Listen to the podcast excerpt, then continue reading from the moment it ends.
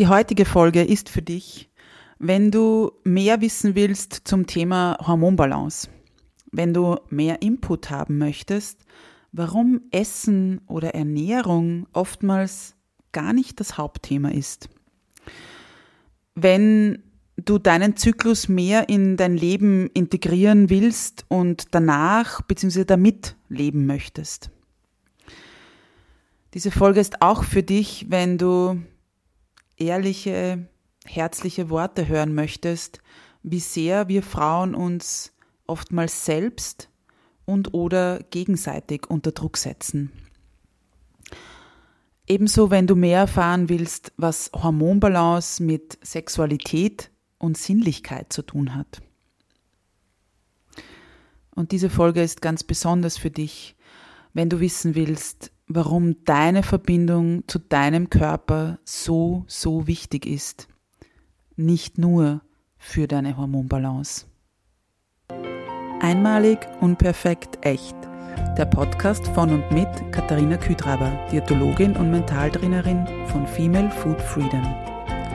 Meine Herzensmission ist es, Frauen darin zu unterstützen und bestärken, dass sie mehr sind als eine Zahl auf der Waage oder einem Kleideretikett. Denn das Leben hat so viel mehr zu bieten als den ewigen Kampf auf dem Teller oder im Sportgewand, nur um endlich schlank zu sein.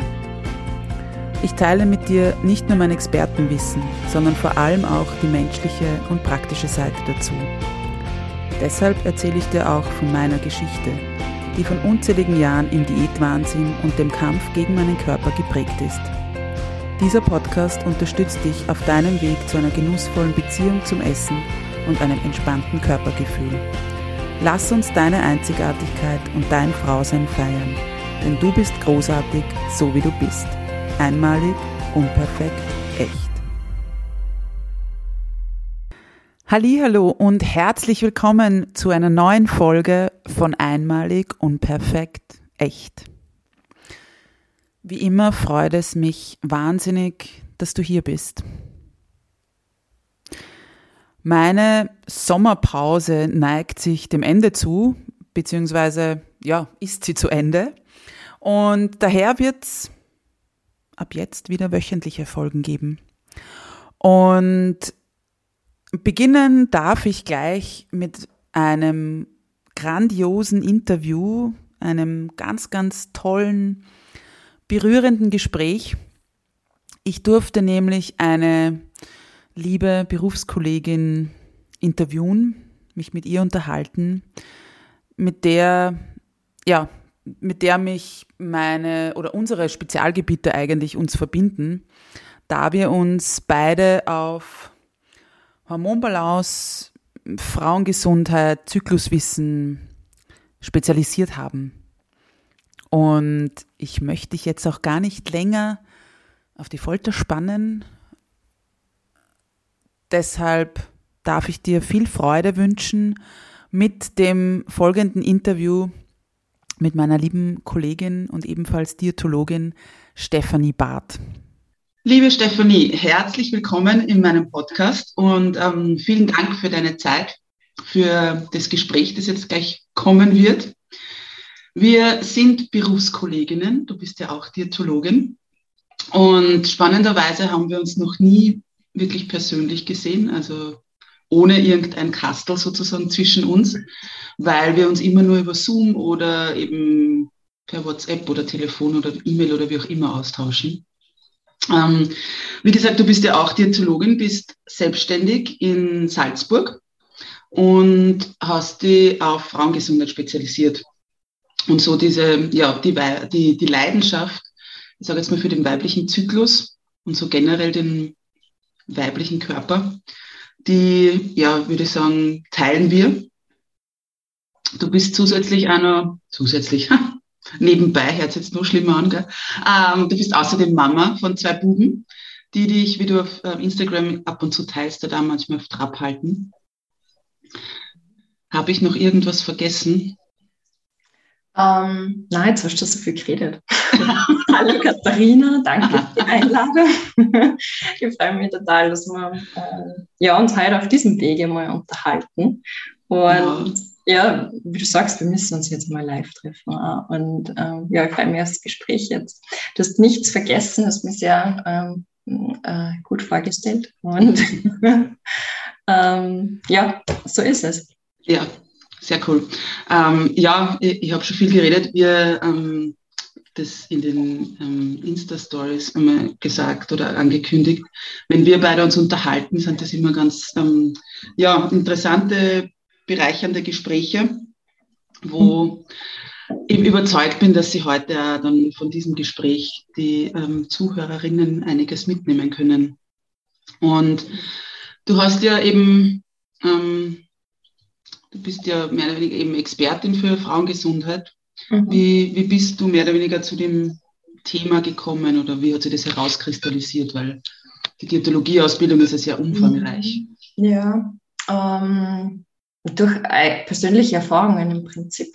Mhm. Also ich habe, wenn man ganz von vorne anfängt, ich habe extrem bald meine erste Periode bekommen, die erste Blutung. Mhm. Ähm, es war mit elf und so völlig aus dem heiteren Himmel für mich. Und wenn du das so ganz, ganz bald kriegst, das ist ja, da bist du ja ein Kind, mhm. also da quasi nur mit Puppen gespielt. Und ähm, für mich war das fast ein bisschen traumatisch, wie sich der Körper dann auf einmal ähm, beginnt zu verändern. Und ich war dann mhm. also die erste in der Klasse mit BH und mhm. ähm, körperlich einfach sehr früh reif, aber von, von der Psyche her überhaupt nicht.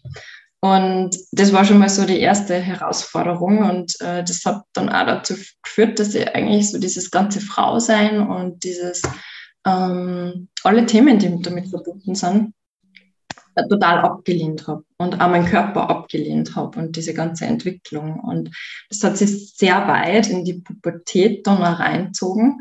Ähm, ich war eine extreme Spätzünderin. Ich habe meinen ersten Freund erst mit 18 gehabt oder mhm. 17, 18.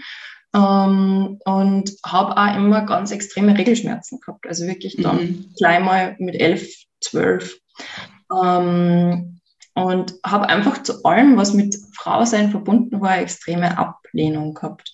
Mhm. Und gleichzeitig aber ein Körper, der Männer, sage ich jetzt mal, sehr angesprochen hat. Also ich habe mhm. da immer ähm, sehr viel angeflirtet worden und ähm, war da ein Stück weit ja einfach auffällig für Burschen, für Männer. Und mhm. habe das aber auch komplett von mir weggeschoben und wollte das gar nicht so wahrhaben. Und ähm, meine Regelschmerzen sind immer schlimmer geworden, umso älter ich geworden bin.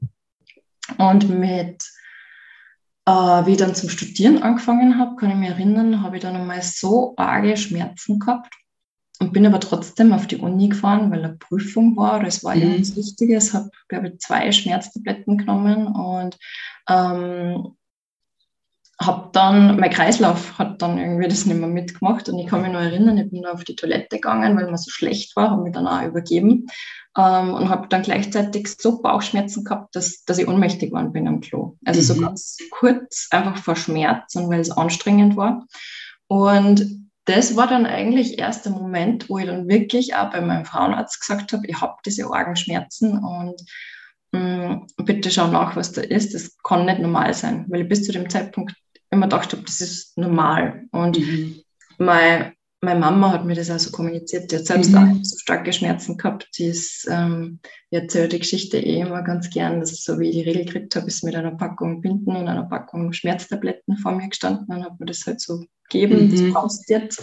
Also das war dann also die erste Einstellung, das, das ist einfach so, das ist was Normales. Genau, ich habe ja. nie so mit auseinandergesetzt. Mhm. Und, und da habe ich dann mit ich glaube, da war ich 19, hat mir dann der Gynäkologe gesagt, ja, ich habe PCO. Ähm, und äh, es kann auch sein eine Endometriose und ähm, das schaut da gar nicht gut aus und mh, mm, wahrscheinlich werde ich mir auch schwer tun, Kinder zu bekommen auf natürlichem Weg. Also eigentlich, ähm, er hat dann ich habe dann mehrere Termine gehabt ähm, im Zuge von diesen ganzen Untersuchungen und irgendwann ist dann auch die Aussage gefallen, ähm, auf natürlichem Weg werde ich nie schwanger werden. Mhm. Ich brauche eigentlich gar nicht verhüten. Mhm. Das war so in, in meiner Studienzeit ähm, und ich habe mich da noch gar nicht mit dem Thema auseinandergesetzt gehabt, ob ich überhaupt mal Kinder haben möchte. Natürlich mhm. 19, 20. Ähm, und gleichzeitig haben wir aber gedacht, ich glaube das nicht. Also das ist, hm, schauen wir mal, wie es wird.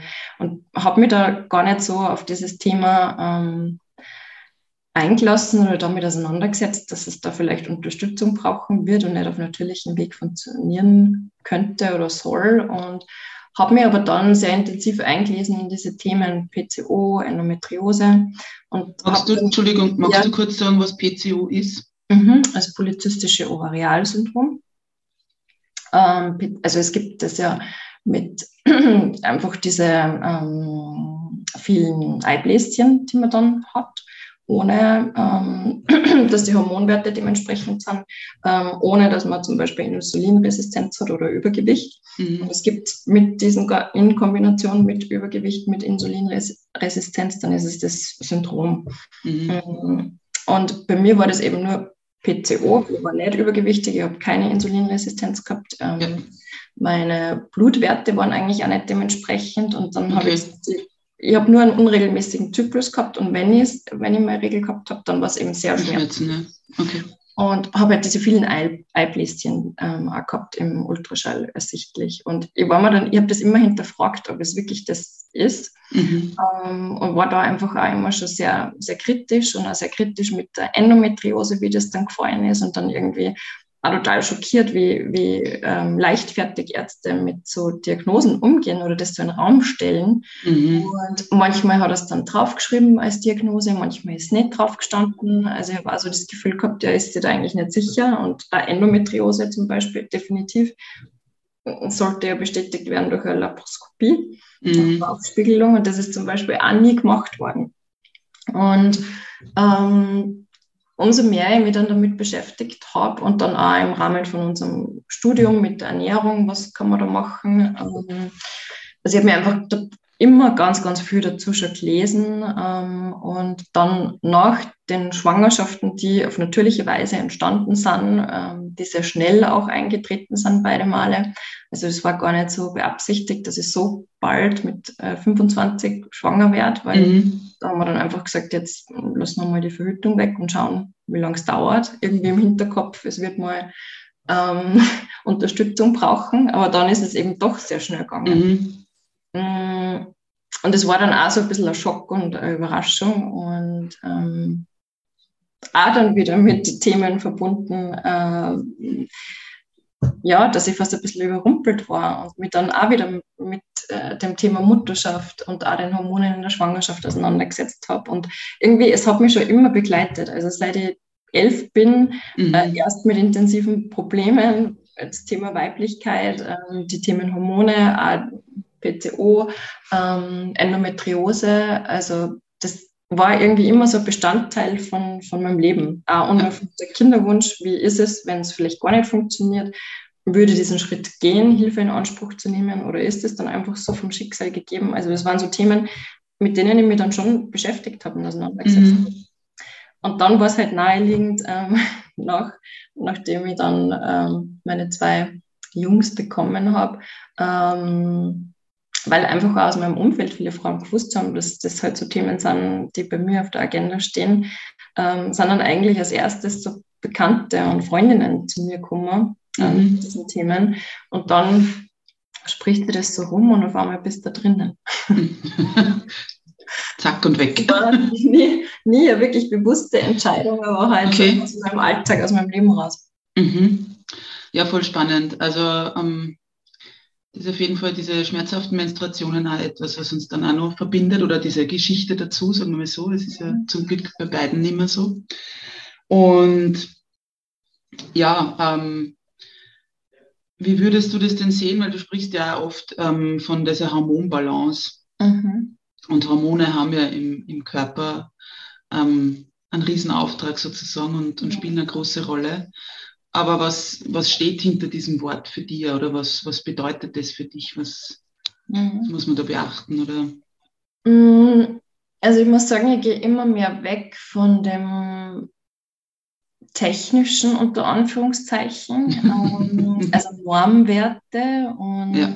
ähm, wie ist die Einteilung laut Labor und Untersuchung und Blut- oder Speicheltest, ähm, weil ich einfach merke, umso mehr Frauen ich betreue, dass die eine Frau mit dem Normbereich im unteren Bereich total gut zurechtkommt und eine andere ist im oberen Normbereich und ähm, kommt auch gut zurecht. Und umgekehrt, mhm. wenn es die Werte vertauscht, hätten sie aber Probleme. Ja. Also ich glaube, dass klar in der Medizin, es gibt immer diese Normbereiche bei den Laborwerten. Mm, aber mir ist die, das Gespräch mit der Frau viel wichtiger, die Anamnese. Was hat sie für Symptome? Ähm, wie geht es ihr? Mhm. Und dann äh, einfach auch ausprobieren, letztendlich dann auch über den Lebensstil, über die Ernährung und die, manchmal ist es sogar so, wenn, wenn eine Frau zu mir kommt, zum Beispiel mit einem Kinderwunsch, dass wir die ersten zwei Termine fast gar nicht über das Essen reden, sondern einfach mhm. nur über den Lebensstil, über den Stress, über das, ja. Ähm, ja, wie ist der Alltag, wie ist der Bezug zum Körper, wie, wie kommt die Frau mit ihrer Fraulichkeit, mit ihrer Weiblichkeit zurecht. Mhm. Also das mhm. ist so fast die, die Basis und da gibt es so viele Themen, womit sich so viele Frauen gar nicht beschäftigen. Mhm. Und da kann ich noch so viel über die Ernährung dann ja. ähm, einlenken und ausprobieren. Ja. Und dann habe ich vielleicht eine kurze Besserung. Aber wenn grundsätzlich der, die Beziehung zum Körper nicht passt und zur Weiblichkeit, dann wird das langfristig auch mit der Hormonbalance dann nicht hinhauen. Mhm. Ja, das kann ich nur unterschreiben, was du jetzt sagst, auch eben, wie man sie wirklich, also ich kann, ich sage immer, ich kann die beste, unter Anführungszeichen, beste Ernährung haben, mhm. wenn aber eben mit dieser Ernährung Stress zum Beispiel, oder einfach eben, wie du jetzt auch sagst, die, also die Beziehung zu meinem Körper irgendwo mhm. ähm, leidet oder eben teilweise ja gar nicht vorhanden ist, mhm. dann ähm, wird das auch nicht irgendwie sozusagen das Radl da rund laufen, wie man so schön sagt, weil, mhm. also ich kann es nur aus eigener Erfahrung sagen, ähm, meine Schmerzen sind weniger geworden, meine Menstruationsschmerzen. Mhm. Natürlich mit verschiedenen Rädchen, die mhm. ich gedreht habe, aber auch, wo ich angefangen habe, mich wirklich mit meinem Körper auseinanderzusetzen und mit dem Zyklus, mit den Hormonen, was passiert da, warum macht mein Körper das und so weiter. Ja. Mhm. Also da sieht man genau, wie du jetzt richtig sagst, die kann eben, und gerade Stress ist ja so ein großes Thema bei Frauen, dass das mhm als so normaler angesehen wird oder mhm. als das ist halt so. Ja. Ähm, du hast das, glaube ich, jetzt erst in deiner ähm, in deinen Insta-Stories auch irgendwie erwähnt, von wegen, ähm, eben weil du ja zwar kleinere Kinder hast ähm, und da jetzt aber kinderfrei mhm. oder warst, mhm. Ähm, dass man erst da vielleicht realisiert, was man alles ja. macht. Und, und ich glaube, dass das auch vielen gar nicht so bewusst ist oder auch nicht dieses, diese Erschöpfung manchmal oder diese Herausforderung nicht, ja. Nicht zugegeben werden kann, darf, will. Mhm. Ja. ja. Merkst du das in deinen Gesprächen? Total. Und es ist ja einerseits, ein Frauenkörper ist extrem belastbar. Also mhm. gerade wenn man mhm. sich vorstellt, Mütter also ich weiß, das, das ist mir auch erst bewusst, seitdem ich selbst Mama bin. Äh, ich habe den sehr, äh, also ähm, der Große ist zwei gewesen, wie der Kleine dann auf die Welt gekommen ist. Mhm. Ich habe den Großen zwei Monate, bevor der Kleine auf die Welt gekommen ist, abgestillt. Und ähm, ich war vier Jahre durchgehend ähm, vier bis fünfmal in der Nacht munter. Mhm. Und jeweils, bis dann wieder einschlafst, weil dann, dann war eben so das Stillen oder sie sind halt munter, weil wir schlecht träumt haben oder es muss wer aufs Klo und traut sich nicht aufs, alleine aufs Klo gehen ähm, oder es passiert ein Bettunfall. Also es war teilweise so Nächte, vier, fünf Mal, ähm, dass man da munter ist und jeweils eine halbe Stunde. Und klar, man geht dann früher ins Bett, weil man eh total müde ist, aber du kommst nicht in die Tiefschlafphase. Und das über vielleicht wenn du eben zwei Kinder hast in einem knappen Abstand, ähm, drei, vier, fünf Jahre. Und wenn du das vorstellst, was das für einen Körper bedeutet und du machst es aber, also wenn du das halb mit mir machst, mir fünfmal in der Nacht aufwächst, ich würde es nicht mehr aushalten, weil ich jetzt gewohnt bin mittlerweile, dass ich durchschlafe. Ähm, aber was das für eine Belastung bedeutet für den Körper und wenn du das mit einem Mann machst, äh, wo da die Hormone nicht so vorhanden sind und der Bezug zu den Kindern, weil das machen ja unsere Hormone auch mit uns, dass wir das aushalten körperlich, das ist eigentlich unvorstellbar. Und du darfst mir jetzt, glaube ich, nicht einmal zweimal in der Nacht aufwecken. Äh, würde, ja, würde nicht mehr wollen oder nicht mehr aushalten. Mhm. Und dass wir das so aus halten und schaffen, das ist ein, ein, ein Wunder im Prinzip. Und es hinterlässt aber Spuren. Also es, mhm. es, macht was mit dem Stoffwechsel, es macht was mit der, mit der Psyche. Ähm, und man läuft oft so automatisiert dann.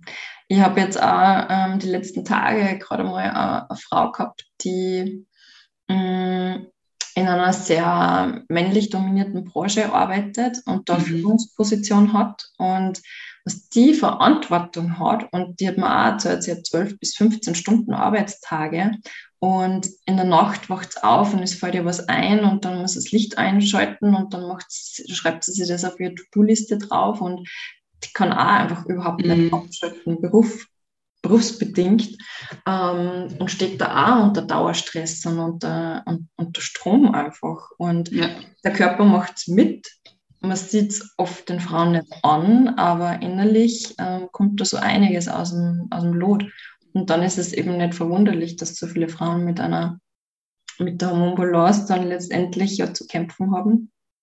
Ähm, weil, glaube ich, unsere Körper dafür oder darauf nicht ausgerichtet sind. Also so der Frauenkörper, der verkraftet zwar viel und ist sehr belastbar, aber es ist nicht gut. Also es tut uns nicht gut. Und es stresst uns einfach, es stresst das System, auch das Nervensystem. Und wir sind ja so grundsätzlich sehr ähm, gemütlich, geduldig, ähm, annehmend, abwartend. Also das sind ja so die, die weiblichen Qualitäten. Mhm. Ähm, wenn du jetzt wirklich rein in die Funktion gehst. Ja. Das ist unser Alltag einfach nicht mehr. Das ist nicht das, was die Gesellschaft uns vorgibt mit den ganzen Rollenbildern und was von, von einer Frau oft erwartet wird. Und das spürst du dann einfach auch und das merkt man im Körper. Und deswegen ja. haben so viele Frauen Probleme mit ihrer Gesundheit und mit, mit ihren Hormonen, mhm. im Stoffwechsel, ja. mit der Psyche. Ja, ich finde es also eben so wie du sagst, dass was Frauenkörper mh, mm, aushalten. Mhm. Und ich glaube, die Sache ist ja die, eben immer dieses Anspannung und dann wieder Entspannung. Und das ist, glaube ich, das, was oft dann auf der mhm. Strecke bleibt. Mhm. Und du hast jetzt das Beispiel eben von Müttern gebracht. Und ähm, ich habe letztens zum Beispiel ein, ein, eine junge Frau gehabt, die, die noch kein, also die keine Mama ist, aber die halt mhm. Vollzeit studiert hat. Ähm, also, ja, also studiert hat, den Master gemacht hat, mhm. ähm, Vollzeit gearbeitet hat, mhm. auch in einer eher männerdominierten ja. Branche und die dann ja auch eigentlich in, in Tränen eigentlich ausgebrochen ist, weil sie gesagt hat, wie viel, wie viel sie da ihrem Körper zugemutet hat. Ja. Mhm. Und dass das jetzt da alles, also das Studium ist fertig seit ein paar Monaten, aber ja. dass da jetzt erst das rauskommt alles, ja. Und natürlich hat er so viel darunter gelitten. Mhm. Und ja, und, und aber eben, die hat halt auch, also mir ist es jetzt gerade, wie du das erzählt hast, mit dem in der Nacht aufstehen. Mhm. Äh, also ist mir das so gekommen, ich glaube, bei der war das halt auch so, okay, ich beiß da jetzt durch, mhm. weil eben jetzt habe ich das Studium angefangen oder eben diesen Master, mhm. also Masterstudium. Ähm, und sie hat dann eben auch noch währenddessen irgendwie die Möglichkeit gekriegt, äh, ein, eine, eine Beförderung oder halt eine, eine leitende Funktion auch noch zu übernehmen. Mhm. Und ja, und, und natürlich, also ist es vielleicht ähnlich, wo du sagst, eben in der Situation, wo deine Kinder klein sind, überlegst du ja gar nicht, du musst, mhm. Anführungszeichen, also er musst aufstehen. Mhm. Und sie, also war das vielleicht für sie so ähnlich, ja. Und, und, ähm, und ich glaube, dass man aber viel gar nicht oft ausspricht oder anspricht. Ja. Also, oder dass man sie dann gerade ähm, das haben wir, glaube ich, eher schon in unseren Doppelkonferenzen besprochen, sozusagen, ähm, dass man ja oft nur sieht, oder dass man sich vielleicht als Mutter dann sagt, na, die andere schafft es ja auch. Mhm, ja. Und als, als Nichtmutter, ja, oder, oder eben, oder wenn die Kinder schon größer sind, denken sie, naja, früher war es noch viel schlimmer, oder, also es ist ja immer, dass wir das eben, was wir aushalten und glauben, wir müssen immer nur mhm. eine Schippe drauflegen, sozusagen. Ja, ja, voll. Und das ist, das ist ja, Frauen machen sich da oft gegenseitig auch einen Stress. Also Absolut. zu dem Zeitpunkt, wo meine Kinder, wo, wo das so intensiv war, dass die drei, vier, fünf Mal in der Nacht, dass ich da aufgestanden bin, das hätte ich nie öffentlich erzählt, weil da hätte man gedacht, die Leute um mich herum glauben, ich bin wahnsinnig. Oder äh, wenn ich es dann doch einmal erzählt habe, dass dann Freundinnen gesagt haben, ja, warum, was ist mit dem Mann, der kann ja auch aufstehen. Ähm, und wo das dann gesellschaftlich einerseits so ähm, wir sind sehr emanzipierte Frauen. Wir dann hier, also ich habe auch immer gearbeitet. Ich habe, das würde ich halt auch nicht mehr so machen, aber bei meinem Großen, wie der vier Monate war, bin ich schon wieder in einem Kurhotel gestanden und habe einen Vortrag gehalten mit einem wow. Tragetuch und da hat er halt drinnen geschlafen und ich habe einen Vortrag gemacht, weil weil ich das nicht, also ich, ich, dadurch, dass ich eben so bald Mama geworden bin, ich, ich war da irgendwie nicht bereit, fertig mhm. studiert, zwei Jahre gearbeitet, ich habe mich sehr bald selbstständig gemacht, dann ist das gut gelaufen und dann Schwangerschaft, Cut und du bist weg aus dem Berufsalltag und ähm, nicht mehr gesehen und ja. nur mit Windel wechseln und und äh, Stillen quasi beschäftigt und ich habe das überhaupt nicht ausgehalten und wollte gleich wieder arbeiten. Und ähm, mein Großer war da sehr gechillt und brav und hat eh stundenlang immer geschlafen und den habe ich dann halt ins Tragetuch reingeschnallt und bin dann wieder ähm, stundenweise arbeiten gegangen, habe sogar Vorträge gehalten und, ähm, und dann war das schon immer so, wenn ich das erzählt habe, dass ich müde bin, ja, warum steht der Mann nicht auch auf in, in der Nacht? Und ähm, wir haben das auch ausprobiert, aber er hat es nicht geschafft. Also er war da, wenn er nur einmal in der Nacht dann ähm, aufgestanden ist, er ist dann nicht gleich wieder eingeschlafen, mhm. sondern er war dann oft eineinhalb Stunden munter und hat halt einen Vollzeitjob und ich habe mich leichter dann äh, mit meinen unter Anführungszeichen paar Stunden am Tag, die ich arbeite. Ja. ja. Und nicht jeden Tag, so dass ich gesagt habe, nein, ich mache die Nacht Schichten, weil ja. er hat es einfach nicht ausgehalten. und hat es richtig fertig gemacht. Und für mich, mir ist vorgekommen, ich schaffe das leichter. Und es ist ja schon so, dass als Frau, du hast diese Hormone, die sind dann, gerade wenn man nur stillt in der Nacht, schon so, ähm, der Körper ist so, dass das besser verkraftest und wegsteckst. Ich würde das halt auch nicht mehr schaffen mit meinem Hormonstatus, den ich jetzt habe.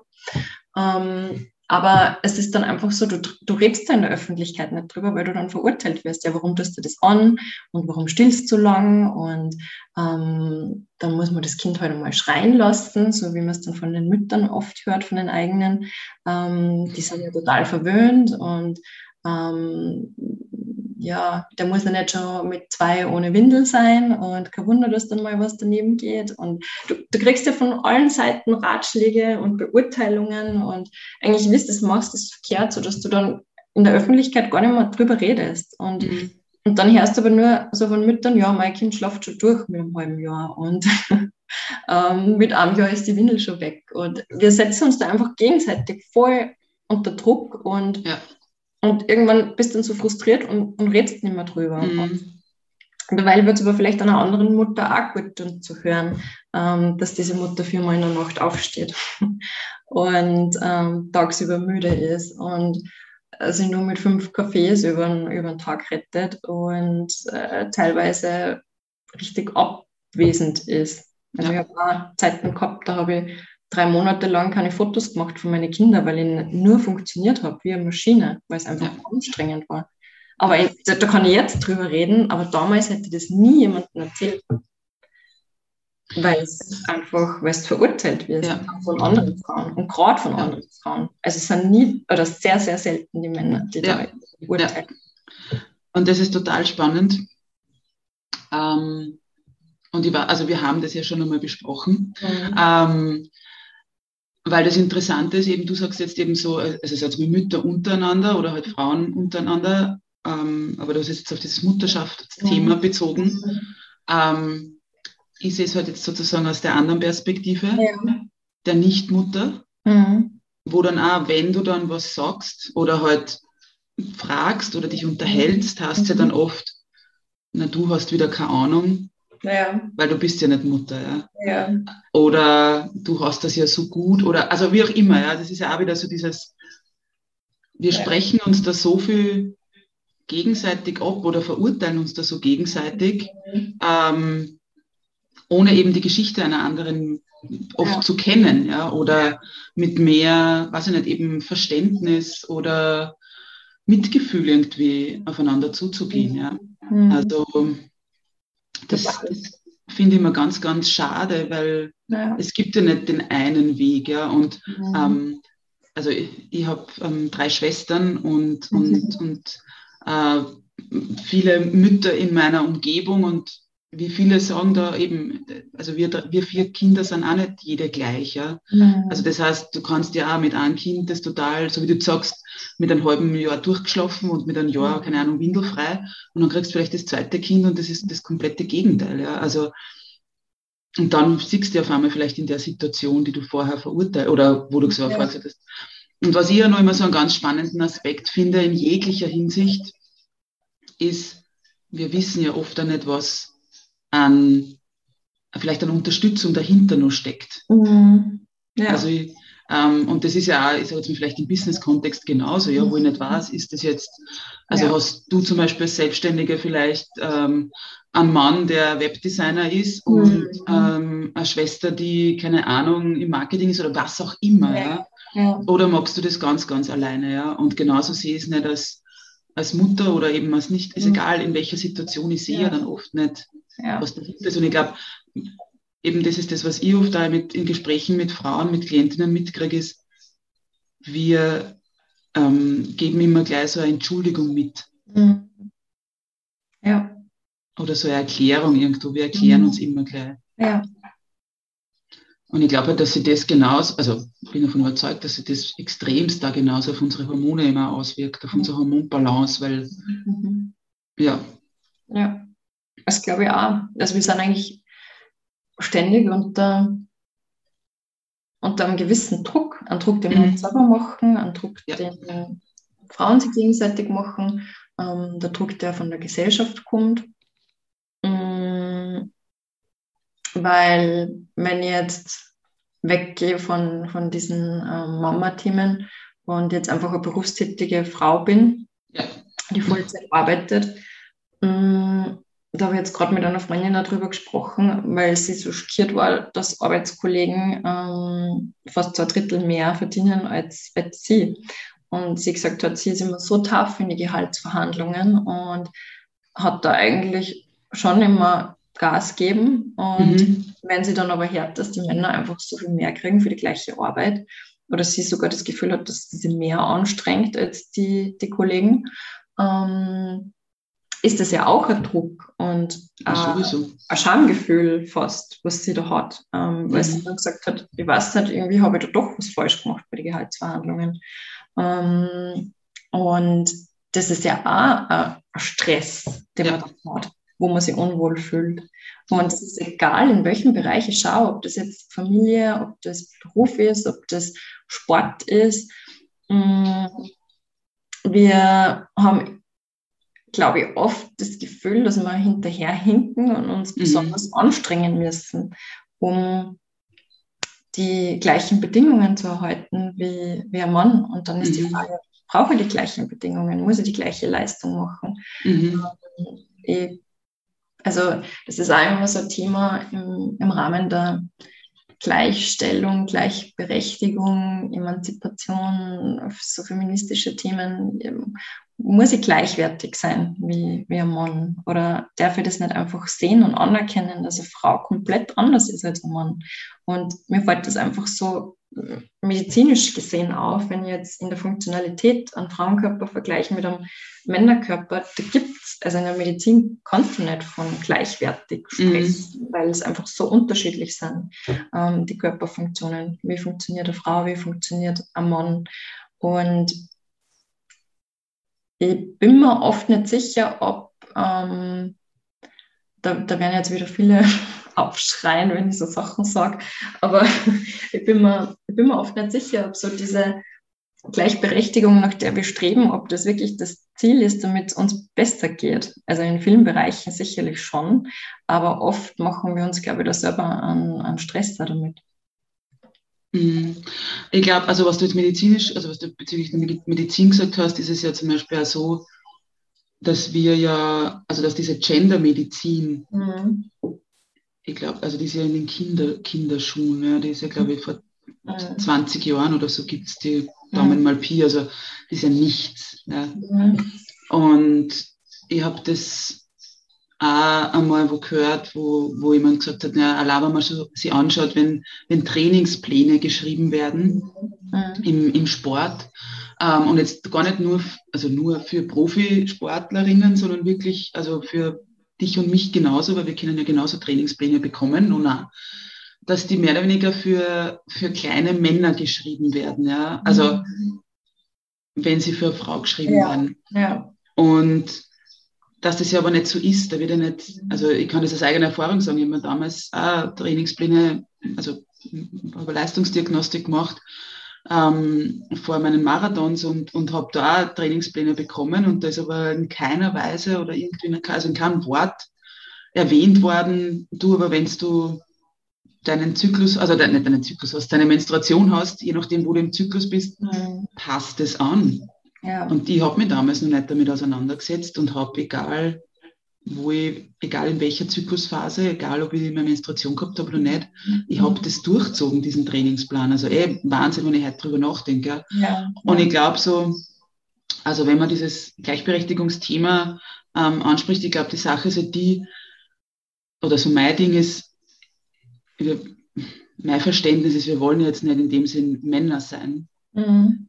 aber eher auch nicht benachteiligt werden, weil wir eben Frauen sind. Ja. ja. Und schon allein dieses eben, was du jetzt angesprochen hast mit deiner Freundin, mit, der, mit dieser Gehaltsthematik. Ähm, das kann es ja einfach nicht sein, dass ich von Haus aus für die gleiche Arbeit weniger bezahlt bekomme. Einfach nur, weil, nur, unter Anführungszeichen, mhm. weil wir eben Frauen, weiblich gelesene Personen sind, wie auch immer, menstruieren, Gebärmutter, also Gebärmutter haben oder was auch immer dann mhm der ausschlaggebende Punkt ist. Aber das, das ist, glaube ich, so der, für mich so dieses Ding dahinter. Ja. ja. Es ist ja im Deutschen, also ich weiß jetzt nur von Deutschland, im Deutschen Nationalrat ist ja dieses Jahr das besprochen worden, dieses Thema Menstruationsurlaub. Es gibt es in den Niederlanden. In Spanien, ist, glaube ich, auch, ja. In Spanien ist da eingeführt worden, mhm. wo Frauen die Möglichkeit haben, zwei Monate ähm, äh, zwei Tage im Monat genau. Stationsurlaub, Homeoffice äh, zu machen mm, und an den Tagen nicht arbeiten müssen, theoretisch, mhm. wenn sie Schmerzen haben. Das wird interessanterweise laut Studien auch nicht ausgenutzt von, von den Frauen, dass dann jene, mhm. die da kein Thema haben oder vielleicht die Blutung, warum auch immer, gar nicht bekommen, ähm, das dann in Anspruch nehmen und da zwei Tage Urlaub machen, sondern extra Urlaub. Sondern also ja. es wird eigentlich sehr achtsam damit umgegangen. Ja gibt sicherlich auch Ausnahmen, aber tendenziell. Ja, genau. Ähm, und in Deutschland ist das abgelehnt worden im Nationalrat im, im Sinne der Gleichberechtigung und Gleichstellung zwischen Mann und Frau. Und das ist dann eben sowas, was ich äh, nicht nachvollziehen kann, weil es da eben um die Medizin geht und ja. wie du sagst, Gehalt, ähm, soziale äh, Voraussetzungen, ähm, Gleichberechtigung ja, aber bei der Gesundheit und in, ein Stück weit bei der Körperlichkeit hört es dann einfach auf, weil ja. es sind da einfach unterschiedlich. Ja. Und das ist ja auch spannend, so der Menstruationszyklus. Ähm, wenn ich da noch mein Leben gestalte, also ich mache das ganz intensiv, dass ich wirklich ja. ähm, Vorträge zu Zeiten lege, wo ich einen Eisprung habe. Ähm, wenn ich was ausarbeiten muss, ähm, dann lege ich mir das in, in die Woche, bevor ich die, die Periode bekomme, weil ich, mich, weil ich da einfach weiß, weil ich mich kenne, dass ich mich da gut konzentrieren kann und sehr effektiv und strukturiert arbeite. Mhm. Und ich tue wirklich meinen ganzen Arbeitsalltag, habe ich halt auch das Privileg, dass ich ähm, selbstständig bin und mir das mhm. jetzt einteilen kann, danach ausrichten. Und ich bin so viel effektiver als in Zeiten, wo das vom Arbeitgeber vorgegeben war, wann ich welche Arbeiten mache, mhm. ähm, wo einfach jeder Tag gleich dann auch ausschaut. Und wenn wir da anfangen, auch wirtschaftlich anders zu denken und mh, mm, die Frauen dazu anleiten und schon Mädchen dazu anleiten. Ähm, ich gebe ja auch Workshops in Berufsschulen, mhm. wo ich mit, mit Mädchen sprich und die, die aufkläre, unter Anführungszeichen, über Zyklus, über Hormone, ähm, wie sich das auf den Körper auswirkt, wann, wann sie leistungsfähig sind, wann es eher eine Ruhe geben sollen, wie man sich mit dem eigenen Körper beschäftigt. Also wenn, wenn du am Mädchen, ähm, wenn du anfängst, das mit 11, 12 da zu diesen Themen aufzuklären und das immer wieder thematisierst von verschiedenen Seiten, ähm, die Frauen ihren Körper ganz anders kennenlernen, eine ganz Absolut. andere Beziehung zu ihrem Körper haben, was das auch wirtschaftlich aus der Perspektive ähm, für unsere Gesellschaft bedeutet, wenn mhm. wirklich jede Frau mit ihrem Körper, mit ihrem Hormonwissen verbunden ist, äh, mit ihrem zyklischen Wesen, sie auch traut mm, und das Körperwissen dementsprechend hat, natürlich zu verhüten. Also natürliche Verhütung ist sicherer als die Pille, wenn du deinen Körper kennst. Ja.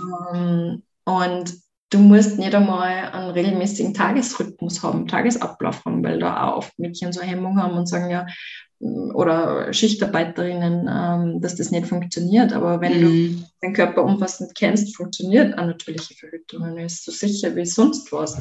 Ähm, und wenn das mehr in der Gesellschaft drinnen wäre, so die Allgemeinbildung auch zum mhm. Körper und die Frauen mehr mit dem Körper verbunden wären, da wäre so viel möglich. Und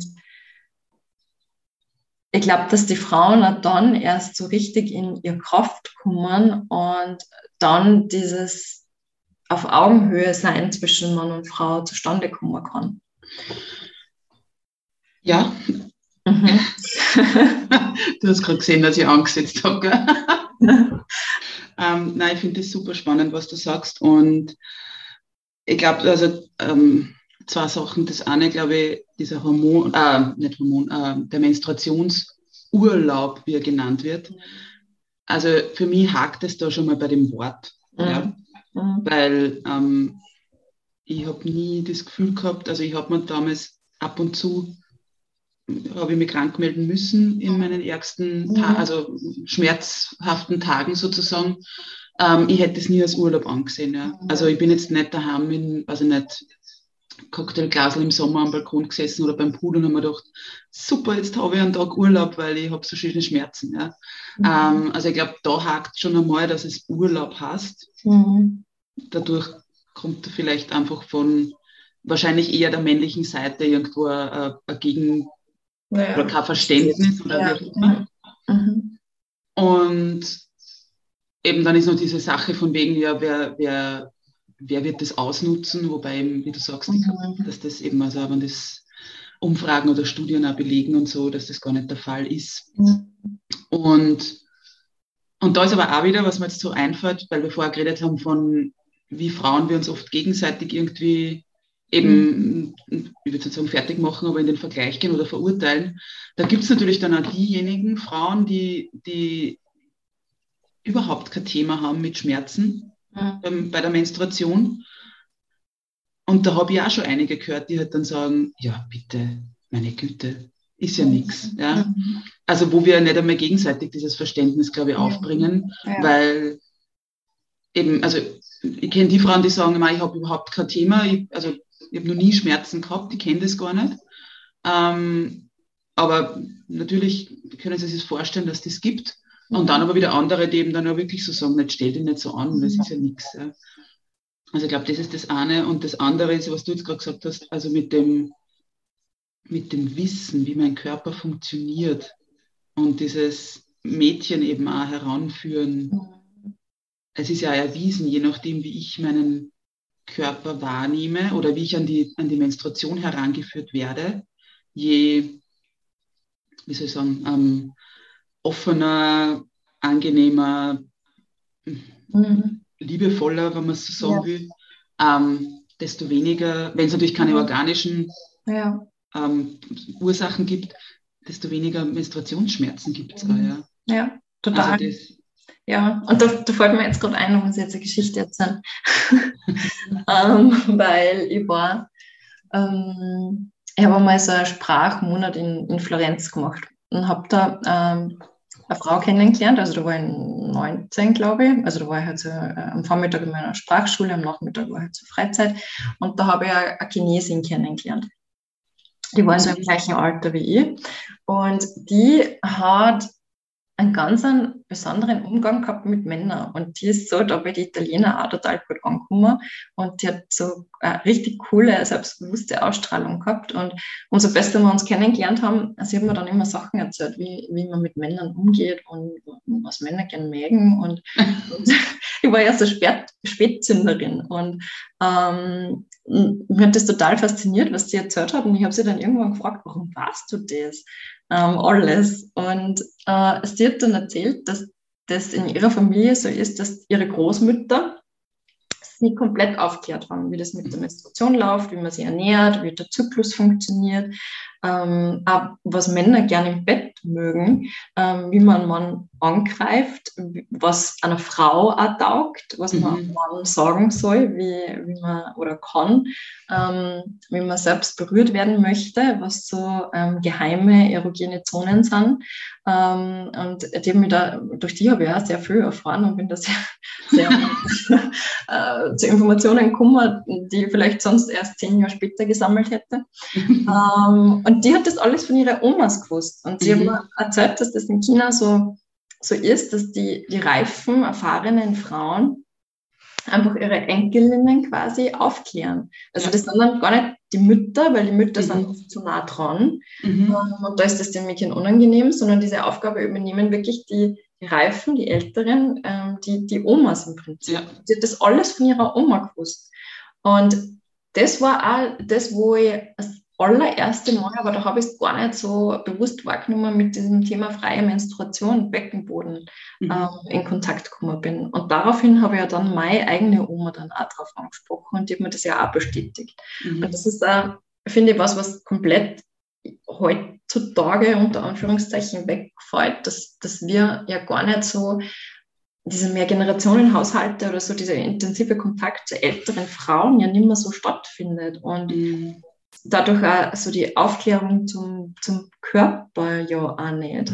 Und auch Frauen untereinander relativ wenig ähm, drüber sprechen ähm, und da eigentlich einfach nicht viel Offenheit da ist. Und ja. woher soll man es wissen? Also ja. wir sind irgendwie so, wie sagt man da, pornografisiert ja. ähm, und so durch die Filme und wie, wie Sex funktioniert und wie ein Frauenkörper auszuschauen hat und ähm, Pornos stellen ja auch kein realistisches Bild von Sexualität dar. Und da entsteht einfach ein komplett falscher Eindruck. Also ich merke das, wenn ich die Workshops habe in die Berufsschulen mit den Mädels, die sind da so 15, 16 in der zweiten Klasse, ähm, ist das. Und ich, ich, bin da schockiert, wie, was Mädchen glauben, ähm, ja, wie der eigene Körper funktioniert. Ja. Und wie Sexualität ist. Ja. Ja, das ist, glaube ich, auch, also ist auch ein ganz, ganz ein wichtiges Thema und auch mit dem, was du vorher angesprochen hast, mit dieser Körperscham, die wir halt auch haben. Mm, da habe ich mm, einmal einen, einen coolen Podcast gehört, wo gesagt worden ist, also von zwei Sexualberaterinnen, ähm, wobei, also eine ist Sexualberaterin, egal, die hat auf jeden Fall gesagt, sie hat ähm, eben bei so einem Paarseminar dann irgendwie die Frauen und Männer getrennt und haben halt sozusagen so eine Aufgabe bekommen, ihre Geschlechtsorgane mehr oder weniger zu betiteln. Und bei den Männern ist da halt, also ist voll abgegangen sozusagen von halt, ähm, ja, das, also Penis und sonstiges, also, etc. ähm, und, und bei den Frauen war das eher sowas von da unten. Mhm. Oder ähm, ja, natürlich halt dann so Scheide Vagina, was auch immer natürlich, aber halt und halt dann mein Schambereich. Genau, mein Schambereich oder ja. eben Fui. Mhm. Fui. Also mhm. da hat eine gesagt eben, also die haben das erzählt, der hat gesagt, da war eine, die hat, also wo eben die Mütter oder halt überhaupt die Erwachsenen immer halt schon zu, den, zu ihr als Mädchen gesagt haben, Pfui, da greift man nicht hin, das ist Pfui. Ja. ja. Also mhm. ganz, ganz, und ich glaube, das hat natürlich auch nochmal einen Einfluss drauf, wie ich meinen ja. Körper wahrnehme und mein ganzes Frausein, mein ganzes allgemeines Menschsein ja. natürlich mit Menstruationsblutung, mit Sexualität, mit ähm, ja, eben wie mein Körper ausschaut oder, oder sich anfühlt. Mhm. Wenn wir da schon, ja, eben Schambereich, das ist ja schon mal ja. ein Wahnsinn. Mhm. Also das. Ähm, ja. Ähm, wie nimmst du das noch so wahr in deiner Arbeit? Eben wie Frauen auch eben dieses Thema zu ihrem Körper haben oder so diese Beziehung zu ihrem Körper? Mm, leider häufig sehr abgetrennt, sage ich jetzt einmal. Mhm. Also nicht mit dem Körper verbunden. Mhm. Und oft sehr, also ich habe ganz oft auch sehr nach außen selbstbewusste Frauen, ähm, wunderschöne Frauen und das beziehe ich jetzt gar nicht auf die Körperform, sondern auf die, auf die Ausstrahlung, auf, mhm. die, auf die Wirkung. Also Frauen, wo man die sieht auf der Straße, wo man sich denkt, die, die fühlt sich wohl in ihrem Körper und die ist, hat eine selbstbewusste Ausstrahlung, dass wenn es dann darum geht, also ich frage die Frauen zum Beispiel oft, ähm, berührst du dich selbst? Mhm. Eincremen in der Früh. Ähm, so, ich habe zum Beispiel so ein Morgenritual mit so einer Bürste, mit so einem Handschuh und äh, meinen ganzen Körper abbürsten und mir dann eincremen. Mhm. Und tu mir auch sinnlich eincremen und greife mir einfach an. Und wenn ich das dann so beschreibe, dann, dann merke ich schon, wie, wie die Frau mir dann oft anschaut. Ähm, der Blick, der dann kommt, so, ja, wo ich dann merke, okay, ähm, und dann nachfragt, wann hast du denn das letzte Mal sinnlich selbst eingecremt, greifst du dich selbst an, ähm, wo das gar nicht stattfindet. Und ich habe auch vor, also jetzt dieses Jahr eine Frau betreut mit ähm, Vulvakrebs. Mhm. Und die hat ganz arge Schuldgefühle gehabt, weil sie gesagt hat, das hätte schon viel früher erkannt werden können, wenn sie sie angreifen würde ähm, und sie selbst berühren würde. Und wenn, das ist oft gerade Frauen, die keinen Partner haben, ähm, dass sie einfach Selbsthemmungen haben, sie selbst anzugreifen, weil das eben von der Kindheit herkommt, wenn man so erste Erfahrungen macht mit angenehmen Gefühlen, dass dann eben dieses Pfui, da greift man sie nicht an, das macht man mhm. nicht. Ähm, und das so tief verankert ist, oft in, in einer Frau, dass das sie auch als, als Frau nicht selbst berührt. Und auch wenn ich in einer Partnerschaft bin, kann ich mich genau. berühren und ähm, Berührungen genießen. Und das ist ganz wichtig, diese Art von im Kontakt sein mit meinem Körper. Und jetzt nicht nur Selbstberührung, sondern ähm, auch wirklich in, in, in sich reinspüren. Ich gibt es Frauen, gerade so Frauen mit Kinderwunsch, ich habe einfach viele Frauen, wo es um einen Kinderwunsch geht, ähm, wo ich dann so diese Übung mitgebe, verbinde die mal mit deiner Gebärmutter, greif mal hin zu deinem Bauch. Mhm ähm, fühl mal in den Bereich rein, wie fühlt sich das an? Schau dir das einmal an, anatomisch, wie sind die Eileiter, ähm, die Eierstöcke, wo ist die Gebärmutter, wie groß ist die Gebärmutter eigentlich? Hast du mhm. ein Gefühl dafür, wie groß der Gebärmutter ist? Ja. Ähm, wo wir zwar jedes Monat daran erinnert werden, in Form von der Regelblutung, dass da was ist, ein Organ ist, was ein Mann nicht hat, was funktioniert, wo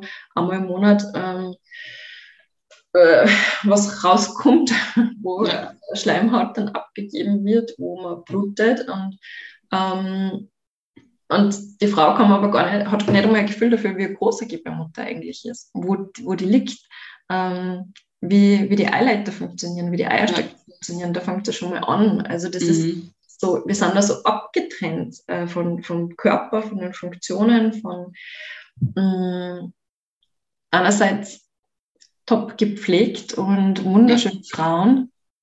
Und wir legen so viel Wert auf, auf das Äußere und dass die Haare schön sind und dass die Nägel perfekt sind und ähm, dass man geschminkt ist. Ja. Äh, also so nach außen ist so diese genau. Weiblichkeit so da. Aber was Weiblichkeit im Innen bedeutet, verbunden sein mit dem Körper, den eigenen Körper spüren, mh, mm, und in Kontakt gehen mit dem, was, was Weiblichkeit auch bedeuten kann, mm, das haben viele nicht. Wenn man dann anfängt, darüber zu sprechen, ist das oft so, so ein Blick, wo ich manchmal das Gefühl habe, jetzt habe ich eine Grenze überschritten, weil auf einmal diese Hülle quasi erstarrt, das nach außen, was sie nach außen zeigt an, an Weiblichkeit, ja. weil ihnen bewusst wird, okay, das sind Themen, mit denen habe ich mich nie auseinandergesetzt. Und ja. vielleicht wird das auch dazu beitragen, dass meine Hormone harmonischer sind, äh, ja. dass ich Balance mhm. einstellen kann, dass ich meine Sexualität genießen kann, dass sie ähm, ja, dass sie gewisse Probleme dann auch lösen. Absolut, ja.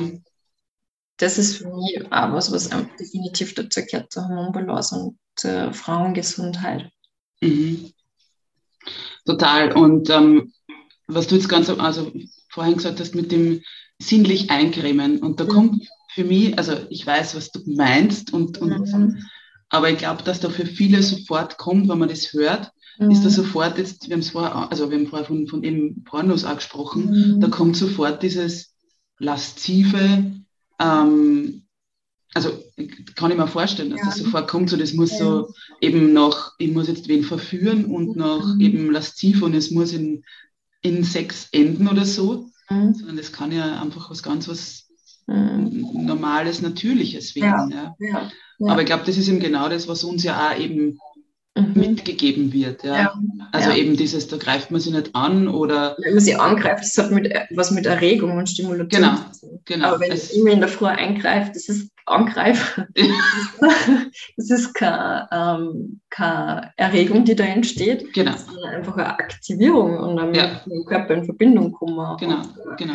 Äh, Aktivierung, ein munter werden. Ja. Und ja, also die Körperlichkeit fehlt ein bisschen in unserer Gesellschaft, obwohl wir nach außen hin so, so offen sind und ähm, freizügig oft mit, mit unserem Körper umgehen, aber mhm. Ja, diese Verbindung fehlt einfach. Ja, absolut. Also das ist, glaube ich, etwas, was ein ganz großes Thema ist, wo wir eben diese Verbindung zu unserem Körper mhm. nicht haben. Und ich glaube, das zeigt es auch so schön, weil wir jetzt ähm, schon ziemlich lang uns unterhalten mhm. und aber noch gar nicht irgendwie so wirklich auf dieses Ernährungsthema gekommen sind, weil aber ich glaube, und ich hoffe, das zeigt dieses Gespräch auch, dass wir nicht die, die, die Ernährung oft eben, also was du ja jetzt angesprochen hast in, deinen, in deiner Arbeit und, und das sicher in meiner Arbeit, oft die Ernährung noch gar nicht das Thema ist. Ja. ja, ja. Und ich, also ich muss da vorher einmal gewisse Basis schaffen oder eben an verschiedenen Rädchen drehen, ja teilweise, wo wir Diätologinnen sozusagen, wo es unser Gebiet ist, mhm. natürlich sonst da mit anderen Professionen zusammenarbeiten, aber ja, ich glaube, dass das immer ein großes Thema ist, wo wir die Ernährung dann aber oftmals auch, also was eine, eine große mhm. Unterstützung sein kann, aber eben nicht nur. Ja. Das ist genau der Punkt, wo ich glaube, dass alle, also wenn jetzt Diätologinnen, Diätologen zuhören, ähm, die werden das unterschreiben können. Das Ersatz, den wir sehr häufig hören, ist, ja, ich wisse das ja eh alles, aber umsetzen kann ich es nicht. Ähm, oder nicht lang. Und ich habe das noch nie gehört. und ähm, wenn, wenn wir Ernährungsinformationen rausgeben. Also das ist ja äh, tatsächlich alles, was wir an Informationen rausgeben, das ist ja kein Geheimnis. Das kannst du ja googeln genau. und lesen. Du brauchst vielleicht ein bisschen länger, als wenn es dir wer am Silbertablett ähm, serviert. Ja. Und kannst da sicher sein, dass das eine seriöse Quelle ist, wenn es von uns kommt. Im Gegensatz zum Internet. Aber grundsätzlich, theoretisch, ich kann mir Bücher kaufen, ich kann die Informationen im, im Internet äh, rauslesen. Ich brauche theoretisch eigentlich nicht zu einer Diätologin gehen. Es ist halt der kürzere Weg und der angenehmere und ähm, Abkürzung zur Information sozusagen, aber theoretisch ich, bräuchte es nicht, weil es eben diese, also der Sinn war, was ich einfach so wichtig finde, dass Menschen das sehen oder verstehen, ähm, wenn man zu, zu Diätologen geht, dass das ja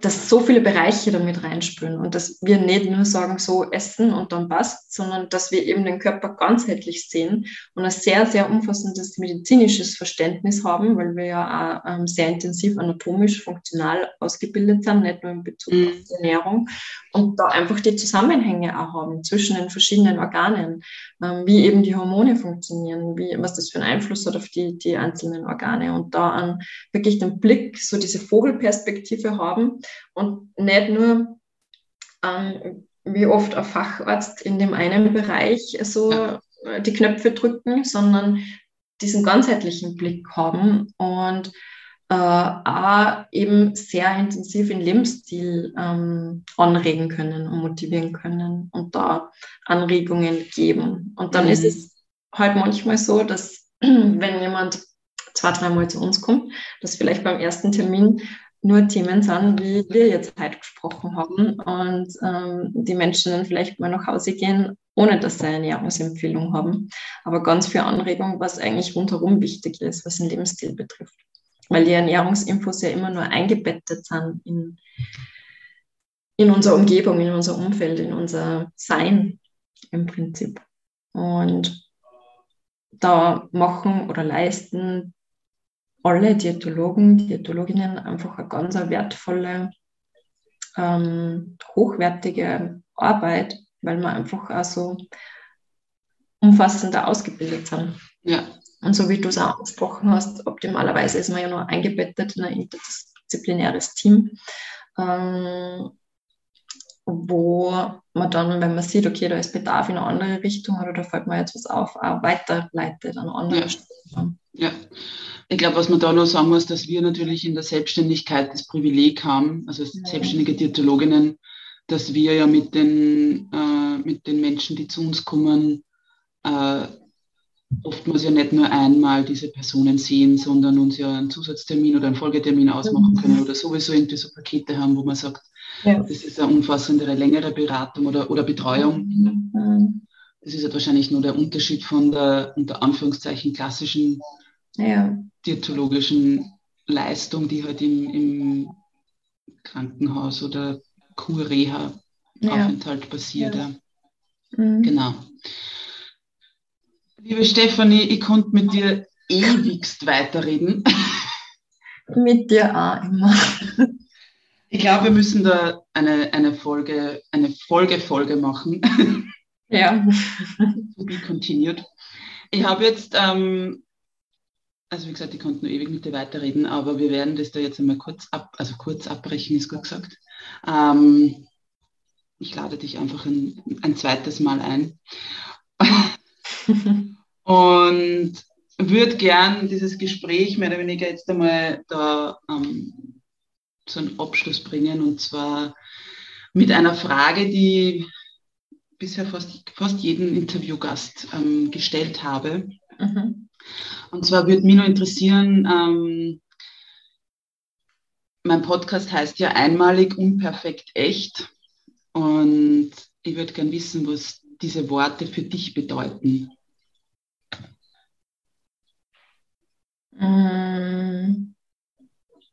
Was bedeuten die Worte für mich? Einmalig, unperfekt, echt. Ja. Frieden. Cool. Ähm, ich rede jetzt nicht mehr lang. Ähm, Frieden auf allen Eben, Ebenen. Körperfrieden, Frieden mit sich selbst, Frieden mit der Umgebung. Mm, in Frieden sein, so eine innere Ruhe haben. Mhm. Sehr schön. Das war jetzt, glaube ich, das perfekte Schlusswort. vielen, vielen lieben Dank für ja, dieses tolle Gespräch, für deine Zeit und ich greife jetzt einfach mal vor und sage, das wird fortgesetzt. Gerne. Es, es kommt eine, ein Part 2, ein zweiter Teil. Genau. Ja, liebe Steffi, vielen Dank. Und dann sage ich jetzt einfach nur Sehr bis bald. Bis bald. Hm. Was für ein tolles offenes, ja, ein berührendes Gespräch. Ich habe mich extremst gefreut über dieses Gespräch und ich hoffe, du konntest dir genauso einiges davon mitnehmen. Du hast da gemerkt, wie, ja, wie sehr die Stefanie und ich für diese Themen auch brennen und wie sehr wir auch den Austausch schätzen. Wir haben auch ein Live-Gespräch auf Instagram gemacht, das verlinke ich in den Show Notes und natürlich verlinke ich auch die Kontaktdaten von der lieben Stefanie. Wenn du mehr über sie wissen möchtest, eben ihr auf Social Media folgen möchtest oder eben auch ihre Website besuchen willst, dann, wie gesagt, findest du die Kontaktdaten in den Show Notes. Mir bleibt jetzt nur noch übrig, dir einen wundervollen Tag zu wünschen. Ja, dir Neugierde und Inspiration. Hoffentlich haben wir dir das mitgegeben, dass du auch mehr in die Verbindung mit deinem Körper kommst. Und wie immer, zum Abschluss will ich dich daran erinnern, du bist großartig, du bist wundervoll. Du bist einzigartig oder auch einmalig, unperfekt, echt. Alles, alles Liebe und bis bald, deine Katharina.